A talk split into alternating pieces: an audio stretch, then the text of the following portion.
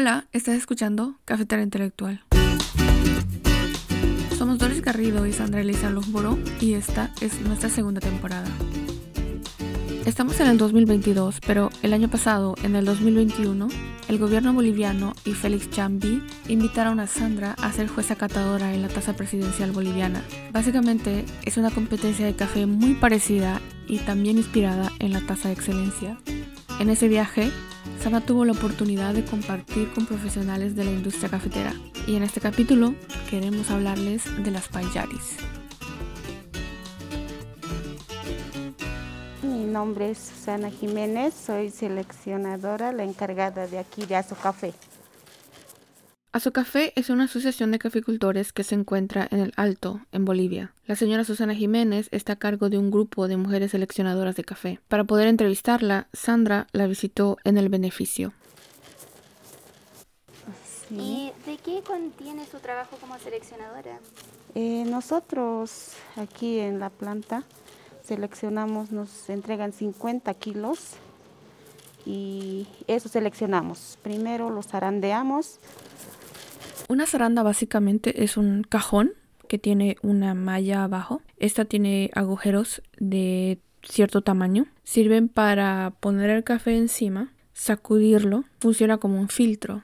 Los cafés más pequeños caen y los más grandes se quedan arriba. Hay de distintos tamaños, y también hay zarandas mecánicas. Las mecánicas vibran con un motor que tienen adaptado. Luego lo seleccionamos y lo revisamos y lo entregamos ya para la exportación. Perfecto. ¿Y el reviso es a mano? A mano, todo a mano. A mano. Todo a mano, manual trabajamos. El término payaris se usa para denominar a las personas que se dedican a la selección del café. Proviene de la aymara pailla iris, que significa los que escogen. En Bolivia, las payaris son por lo general mujeres aymaras, sumamente conocedoras de su labor. Es nueva planta ahora. ¿Ah? Sí, nueva planta ya es de la mayoría. ¿Se nota la diferencia en el grano? Sí, no, ahora poco a poco va a ir aumentando el grano. En tamaño. En tamaño, sí. Ah, ya, así que las Sí. plantas jóvenes tienen granos pequeños. Ajá, así es. En así según que tú el... puedes, sabes por ver los granos más Sí. o menos de la edad de, lo- de la planta. Sí, señora, hay diferentes calidades. De ahí traen y separar siempre el café de cada productor. Nosotros separamos en tres variedades ahorita este café. Los zarandeamos, luego sale zaranda 15, zaranda 14, según la zaranda, según el comprador también. Sí, también seleccionamos cero defectos, hemos exportado a Corea del Sur, Wow. sí, a Estados Unidos, a Japón, Colombia, Canadá, a varios países exportamos. Parte del trabajo de la señora Susana Jiménez como supervisora del grupo de las mujeres payaris es tomar muestras del café. Eso significa que ella saca un- unos gramos de cada saco de café, lo juntan y se envía a otros países a los compradores para que ellos puedan catar lo mismo que ellos están catando ahí en origen. O sea que lo alistamos del mismo, tenemos que sacar la muestra tal como es, tenemos que enviar. Y en allá donde que el comprador también tiene que estar igual con la catación, tiene que igualar. ¿No ve?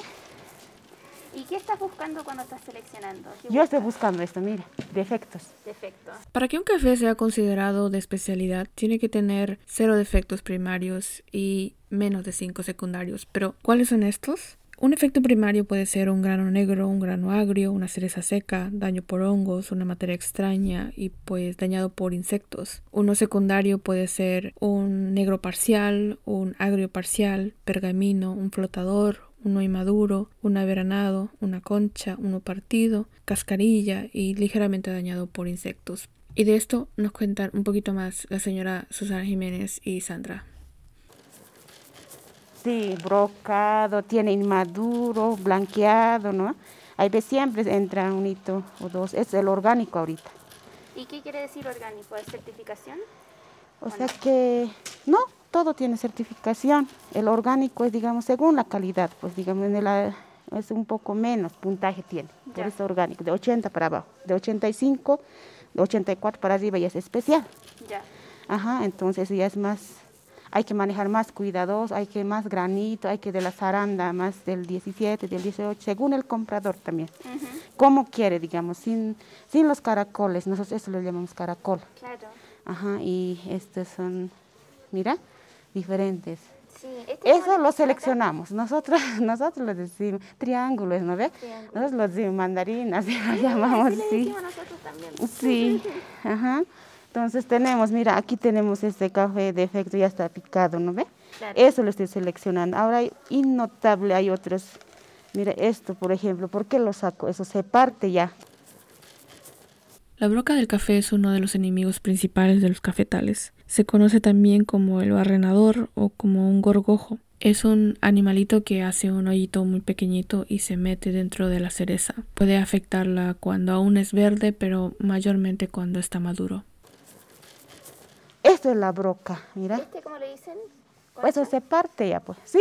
Sí, concha. Ajá, mira, esto es la broca, innotable, ¿no ve? Ujú, Sí, entonces esto partido, la máquina cuando lo están despulpando, cuando estaba mojado, ahí por eso está así, es de Ya. sanito. Tampoco no puede causar mucho defecto. Esto, esto ya sería la broca, el inmaduro, eso ya puede ser. Esto no, es buen café, es segunda, tercera, se saca de esto. Se saca. Se lo saca, está sanito. Ya. Sí. Pero ahora yo no le puedo decir, pues el café siempre es así. Hay veces mejora, hay veces no. Así es, pues. ¿Y eso por años o por temporadas? O... Hay un año que produce bien, se carga el café, otro año no también. Pero según los productores manejan, ahora van los ingenieros, hay catación ahí mismo, entonces ya está mejorando. Siempre. Sí, ¿Y cómo vas entrenando a los nuevos pillaris? Eh, no, así les explico, ¿no? Eh, vienen y les entrego una bolsa y les indico que tienen que zarandear primero y luego eh, van empezando cuáles tienen que sacar los defectos. Mostrándole. Sí, Fantástico. Y bueno, tienes una vista hacia atrás desde el mo- 2003. ¿Qué ves para el futuro del café boliviano? está mejorando. Sí, lo ves mejorando. Sí, yo le veo mejorando. Llega ya más reservado, lo ponen en bolsa, ya lo guardan. Allá está húmedo, aquí lo traen un poco más diferente también es el clima, pues. Sí. No, no, se puede mantener en, en, en, en yungas porque es húmedo, ¿no ve? Ah, ya, así que por Sí. eso se tiene que traer para acá. Sí, no llega de allá y directo lo trillamos, no. Tiene que estar siempre Ah, llega aquí en pergamino. en pergamino. Ya, y lo trían aquí Sí, y luego empiezan el proceso de selección. Ajá. Nosotros y luego lo mandamos, pues según tenemos también el empaque al vacío de 35 kilos, otros quieren de 70, de 80, así según el pedido. A Japón exportamos eh, de 34.5 exportamos. ¿En Al vacío, ajá, en caja. Sí. ¿Y el café de especialidad necesita más reviso? ¿Son Ajá, de dos? la zaranda tiene que estar también bien. Tengo, mira, dos, ahí arriba está, ese es del especial. Ahorita es con orgánico, es pequeñito. Ah, Por eso yo de este orgánico solo saco defectos, ya no le estoy sacando, mira, estos están aquí, estos están Ya. aquí, solo defectos estoy sacando. ya. Sí, En cambio, para el café Especial especial, le, cambias- le sacas todo lo que no sea de la zaranda apropiada. ajá, Ya. Eso es señora, así ¿Y se trabajamos. zarandea a mano? A mano, todo a mano, Todo a mano. todo a mano, sí. Hemos trabajado también pues, con las máquinas, así, no siempre saca todo. No, Sí. confía más en las manos. Ajá. Cansador el trabajo, ¿no? Sí, no, pero depende de acostumbrarse, como todo trabajo, ¿no? Claro. Sí, si ¿Y nos gusta, ojos? estamos, pues, sí. Sí, los ojitos? pues los ojitos nomás pues no tienen que cerrarse. sí.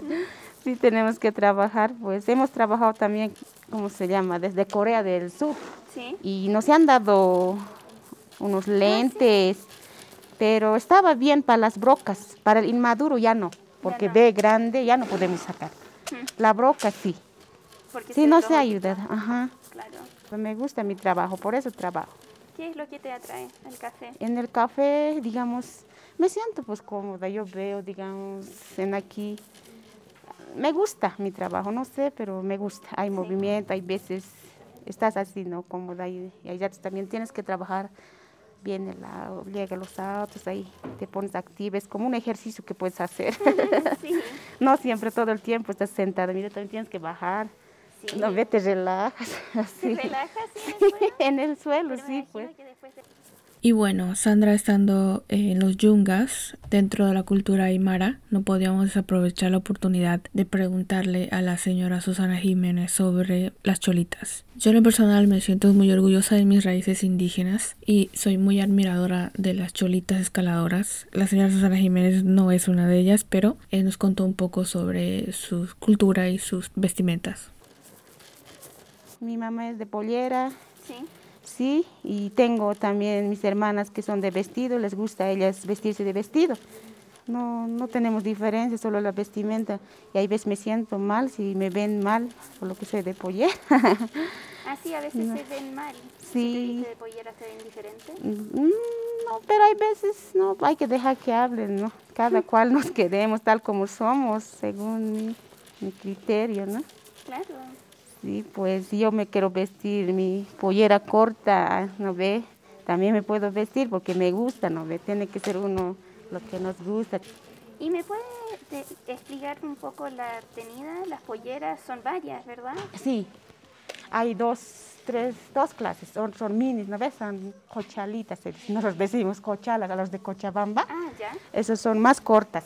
Ya. O nosotros las paseñas usamos más largas. Más largas. Sí, ahorita de mí esta es falda, no es pollera. Es, es falda, falda, sí, claro. para trabajar, ¿no? Ya. Si yo, digamos, quiero ir a un acontecimiento o algo, me pongo elegante y me pongo mi pollera. Ya. sí pero a mí es mi trabajo, es como mi overol ahorita, ¿no? Desde atrás más mi overol, eso. Yo me siento así práctico, más cómoda tengo que ser mi trabajo, ¿no ve? Claro. Sí. Si yo voy a una oficina, claro, me pongo mi sombrero, mis joyas, ya puedo ir también. Sí, las joyas son muy importantes, ¿verdad? Sí, para un acontecimiento, es bien, las joyas pues utilizamos en nuestros sombreros, en nuestras manos, así, según pues el gusto. Mm. Son muy lindas las tenidas y yo no conozco nada acerca de la cultura. ¿Usted de dónde es? Disculpe. Soy de Chile, pero vivo en los Estados Unidos. Ah, conozco bastantes compradores de Chile, ¿saben? Sí, exacto. Y pues ya entrados en confianza, esta es mi parte favorita. Se pasaron chilenos, ¿eh? ¿Cómo nos ve a Bolivia? Los chiles, ¿cómo son? Nosotros les queremos como nuestro hermano. Solamente nos han quitado el mar. no sé, nunca nos van a perdonar. Sí. Eh, bueno, para decirte la verdad, yo tengo más perspectiva de los Estados Unidos porque llevo muchos años allá. ¿Ya? En sentido café, eh, Bolivia es muy nuevo para el consumidor estadounidense. Recién está apareciendo. Ajá. Y ah. de mi perspectiva muy personal, veo mucho potencial acá.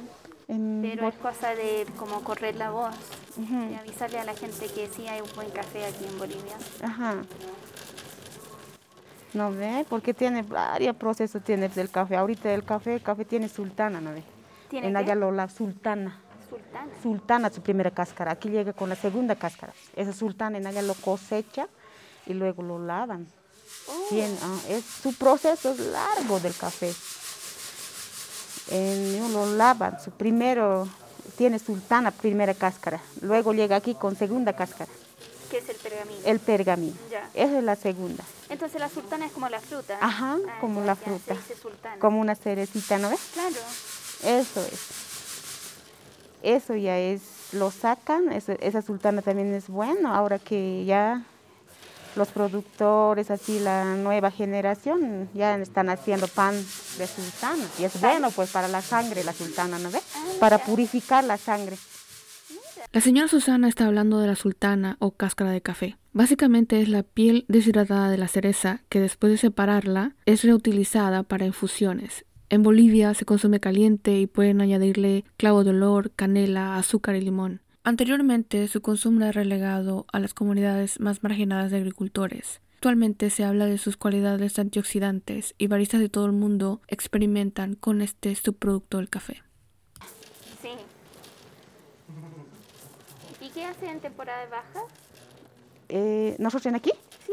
No descansan pues las señoras. Eh, ahora esto también otros quieren, pues en lo, al local vendemos, ah. esto lo recuperamos Ajá, todito, lo puro así negrito. Eso trabajo también tenemos cuando ya no hay café. Estamos siempre con trabajito. Ahora poco a poco va a haber más café. Como lo han sacado ya es nueva planta, entonces va a haber más. Sí, así los productores a mí me informan cuando llegan. Primero estaba con unos 10 así, pero ahora ya están viniendo con varios café. Ya ha llegado, digamos, de 20 a 80 así. Entonces al año va a seguir subiendo. Seguir en esto muchos años más. Hasta Dios que me dé sí, me gusta. Mis ojitos van a estar cansados, yo creo que ya no, tampoco voy a exagerar. Ya no voy a hacer bien y tampoco puede estar bien, pues hago quedar mal a la organización. ¿Ha pasado con algunas señoras que se les va la vista? No, no, no, ellas ya son mayorcitas, entonces ya dejan, ¿no? Ya los hijos ya no le dejan venir, ya. Eso nomás. No, no nos va a la vista. Qué bueno.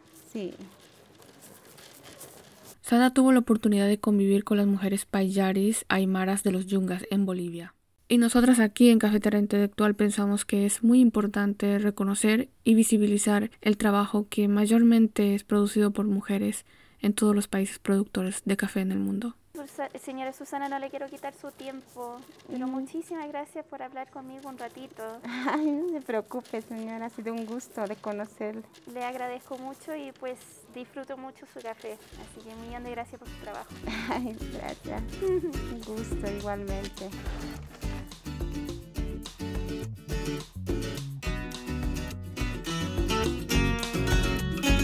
Cafetera Intelectual somos una producción original de Doris Garrido y Sandra Elisa Lomboro. Puedes encontrar más información en nuestros episodios en cafeteraintelectual.com. También estamos en Cafetera Intelectual Instagram, Facebook, arroba cafeterapod en Twitter. La música es original de Adam Spry, nuestro logo de Jessica Case. Cafetera Intelectual es un proyecto independiente. Suscríbete a nuestro programa de patrocinadores para apoyarnos a seguir creando contenido.